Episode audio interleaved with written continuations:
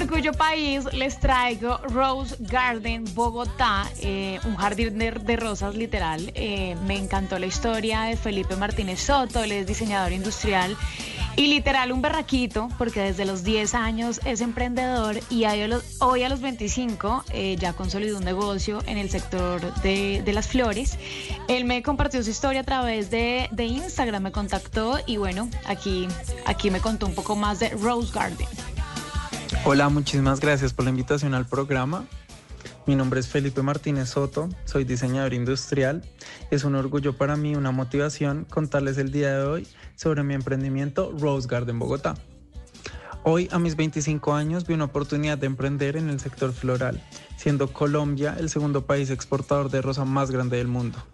Empecé el Día de la Madre, una fecha importante para mí y para mi familia, y qué mejor que regalar rosas a la persona que nos dio la vida. Mi diferencial es manejar precios asequibles para todo público, garantizando la calidad superior de exportación con variedades de rosas únicas en cuanto a color y forma. Como todo emprendedor, he pasado de tomar pedidos hasta diseñar piezas para redes. Todo lo hago apoyándome en las redes sociales y en las nuevas tecnologías. Los invito a que sigan mi Instagram arroba Rose Garden Bogotá y mi número es 321-371-5908, donde pueden hacer sus pedidos, encontrar más detalles y cuidado sobre nuestras rosas. Es la oportunidad para sorprender y nunca olviden, la vida es color de rosa.